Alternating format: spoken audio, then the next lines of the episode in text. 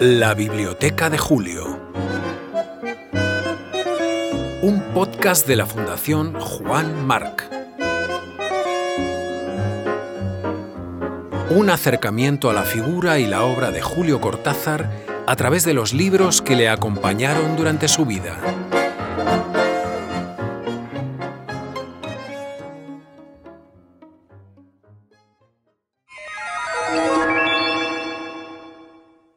...5...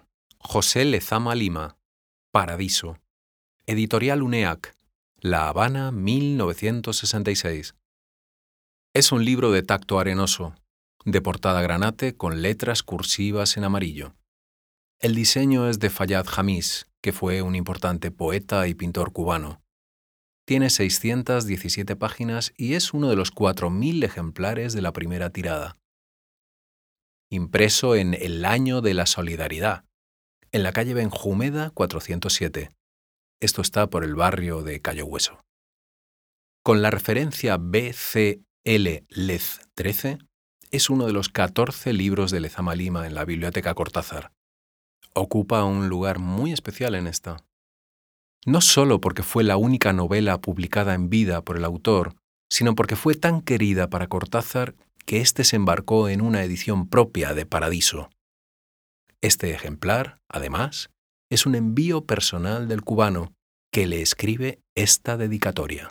Para mi querido amigo Julio Cortázar, el mismo día en que recibí su magnífica rayuela. Le envío mi paradiso. Entre usted y yo hay un cariño muy grande, sin habernos casi tratado.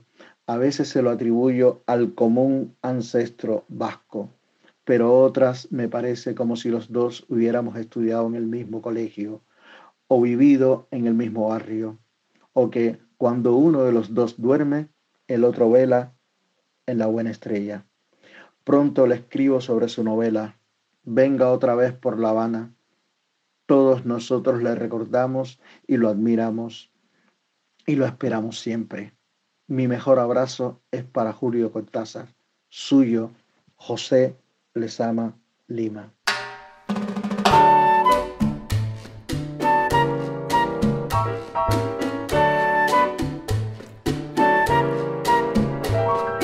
Nació en La Habana el 19 de diciembre de 1910. Hijo de un coronel de artillería del ejército cubano, se graduó como abogado en 1938 y ejerció su profesión durante algún tiempo. En 1949 ingresó como modesto funcionario en la Dirección de Cultura del Ministerio de Educación. Ese año viajó a México y el siguiente a Jamaica. Con el triunfo de la Revolución cubana pasó a dirigir el Departamento de Literatura y Publicaciones del Consejo Nacional de Cultura. A partir de 1937, Lezama Lima fundó y dirigió varias revistas literarias que tendrían una repercusión considerable dentro de la cultura de su país.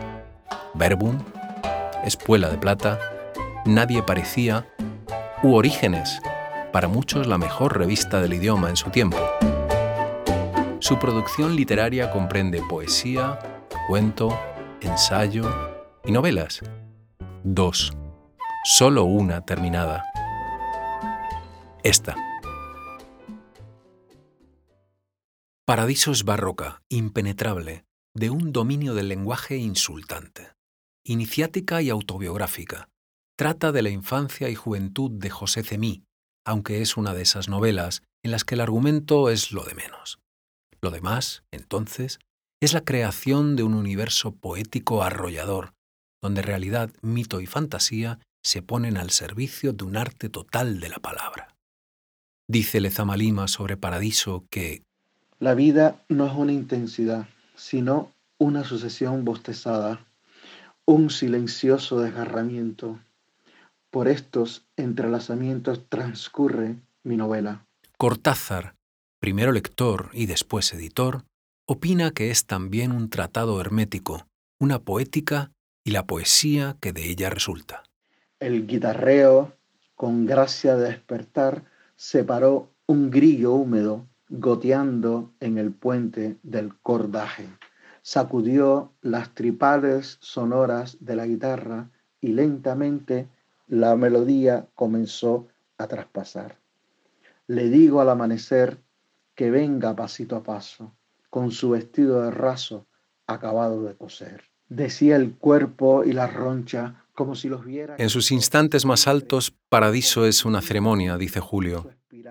Una obra así no se lee, se consulta, se avanza por ella línea a línea, jugo a jugo.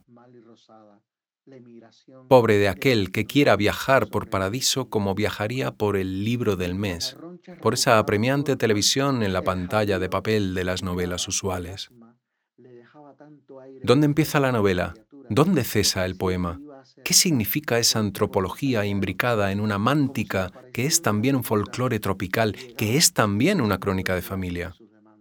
Extremos puntos de tensión de un arco de raíz mediterránea ceden lo mejor de su fuerza sin los tres enigmas previos que harán del lector de Lezama un Edipo perpetuo.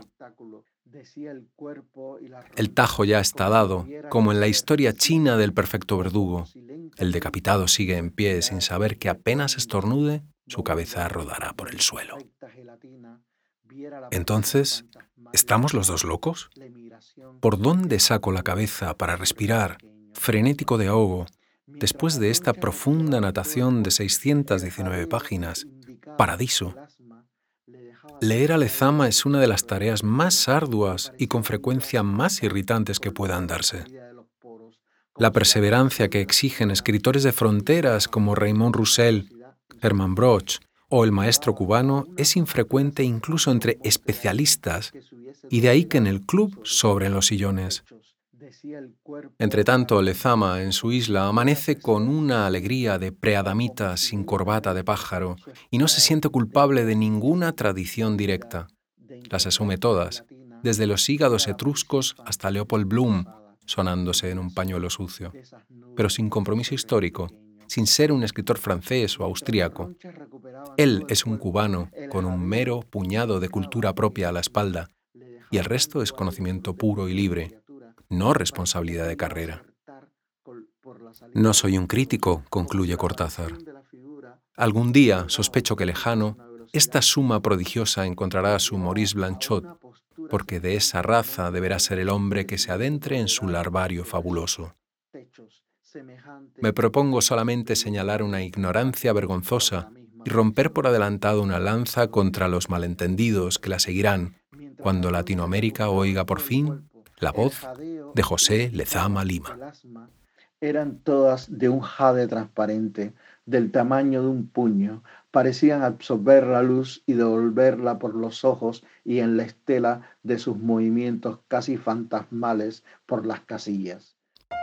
Cortázar se posiciona como discípulo de Lezama Lima, situándole como uno de los grandes, con categoría de maestro. Le sabe incomprendido y se ve obligado a defenderle.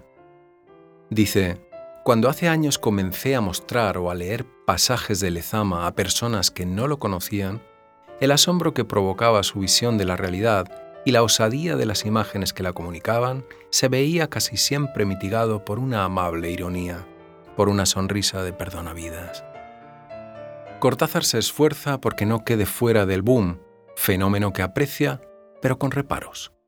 Sería una ingenuidad y una tontería imaginar que eso que se ha llamado boom en América Latina sea un fenómeno, una garantía, un fenómeno duradero, una especie de certificado de madurez. No lo es, no lo es. Es un, es un muy buen principio, es una cosa muy hermosa y yo estoy, yo estoy contento de haber participado en ese momento. El responsable de que Paradiso se vea como parte del corpus del boom literario latinoamericano fue Cortázar. Como señala la cineasta Adriana Bosch en su documental Cartas a Eloísa, si hay un protagonista en la historia de Lezama Lima es Julio Cortázar, pero Cortázar no está para contarlo.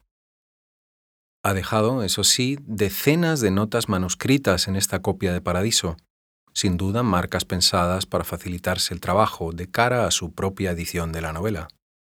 Así leemos, por ejemplo, en el encabezamiento del capítulo 12, una interpelación ajena a la novela, un bellísimo relato contra el tiempo, que me parece hermano de los míos en todos los fuegos el fuego. Y en sus notas finales, ¿por qué tantas erratas, Lezama? El mismo Lezama al que define como abro comillas. El hombre que sabe del asma todo lo que yo sé de las jaquecas. Cortázar admiraba tanto a Lezama que llegó a decir que cambiaría Paradiso por toda su obra propia. Solo le dedicaba un reproche, la sobreabundancia de comas.